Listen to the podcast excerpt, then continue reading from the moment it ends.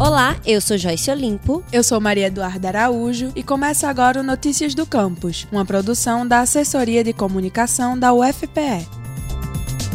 Você utiliza o SUS? O Sistema Único de Saúde é um dos maiores serviços de saúde pública do mundo e busca atuar na promoção da saúde, prevenção de doenças e recuperação dos pacientes. Voltado para todas as idades, gêneros e classes sociais, o sistema é gratuito e oferece desde atendimentos básicos até transplantes de órgãos. O SUS é resultado de um movimento político de reivindicação e formulação de estratégias para a reforma sanitária brasileira, pois antes a saúde saúde pública limitava o acesso da população. Essa movimentação impulsionou a criação de diversas áreas de estudos entre elas a saúde coletiva, que é a união das ciências biomédicas e das ciências sociais, atuando na gestão dos serviços de saúde, além do desenvolvimento de estratégias que visam a promoção da saúde pública. No dia 17 deste mês, o programa de pós-graduação em saúde coletiva da UFPE vai promover o seminário As Cidades, a Saúde e a Doença. O evento vai ocorrer das 2 às 5 da tarde no auditório do Centro de Ciências Médicas, Campus Recife. O seminário é gratuito e também faz parte da aula inaugural para novos estudantes do curso.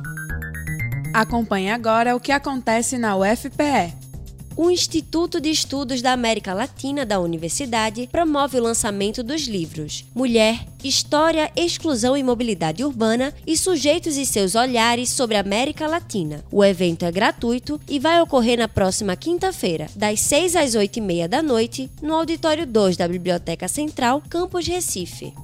Quer ficar por dentro de tudo que acontece na universidade? Acesse o nosso site, ufpe.br/agência. A gente também tá no Twitter e Instagram, @ascomufpe.